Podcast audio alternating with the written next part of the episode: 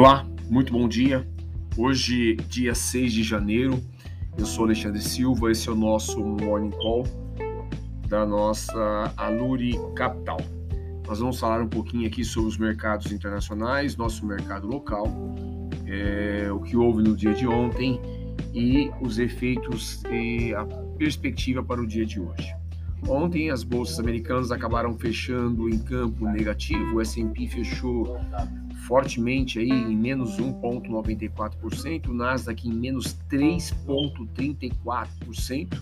Lembrando que Nasdaq, os ativos lá são ativos que competem diretamente é, com o Tesouro Americano.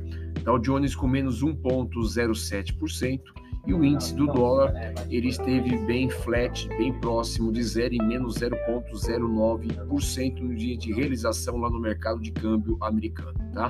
As notas do Tesouro Americano de dois anos fecharam em patamar de 0,829%, é, contra 0,742% do dia anterior. As bolsas lá em Wall Street elas foram influenciadas principalmente pelo tom mais duro da ata do Fed, interrompendo a rotina de recordes que elas vinham mantendo nos dias anteriores, tá bom?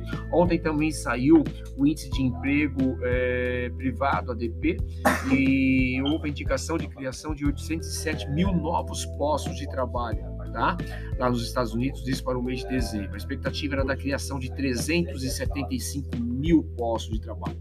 Veio é, acima do dobro do que era a expectativa. Então, o mercado americano está bem forte e isto vem é, mostrando que realmente a ata do Fed é, deve realmente trazer repercussões interessantes aí no, nos mercados globais, tá bom? É, o mercado neste momento, o S&P futuro trabalhando estável em menos 0,03%, o índice futuro Nasdaq em menos 0,30% e a bolsa europeia trabalhando em menos 1,17%.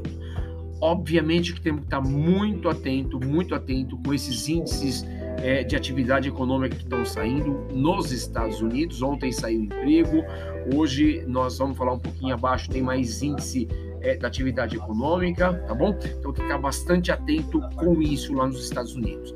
A ata do FONC ficou muito claro a possibilidade é, de que ao terminar o tapering previsto para março de, deste ano, é, muito possivelmente o comitê de Powell promova uma alta automática dos juros para enfrentar a inflação americana, tá? E obviamente isso deve trazer é, efeitos pra, para o nosso mercado doméstico aqui no Brasil, tá bom?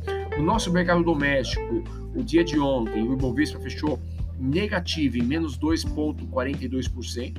O Ibovespa sofreu no final do dia com um pânico generalizado nos mercados externos, tá bom? É, dólar futuro fechou é, positivo em 0,30%, tá?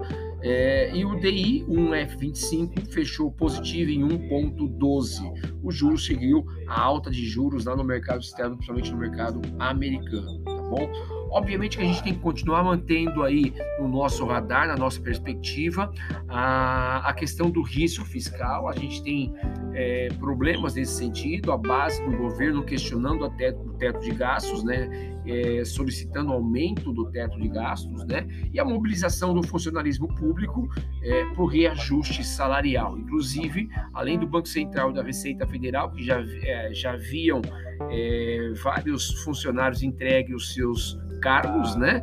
É, ontem também foi a vez do Ministério do Trabalho que, de certa forma, acaba trazendo pressão por reajuste salarial. É, a gente tem hoje indicadores importantes para o dia de hoje.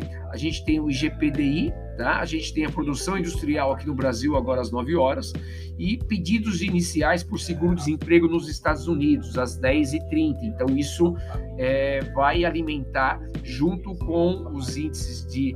É, de emprego né, gerados, conforme foi dito lá no ADP, é, vai gerar mais informações aí de como a economia americana está sobressaindo aí nesses momentos aí de turbulência, tá bom? Além disso, tem o PMI é, não manufaturado às 12 horas também lá nos Estados Unidos. Lembrando que amanhã nós vamos ter payroll tá? Amanhã é dia de payroll, é, então bastante atenção, porque é uma semana bem cheia aí com índices de atividades econômicas ao redor do mundo, tá bom? Um forte abraço, tenham todos um excelente dia.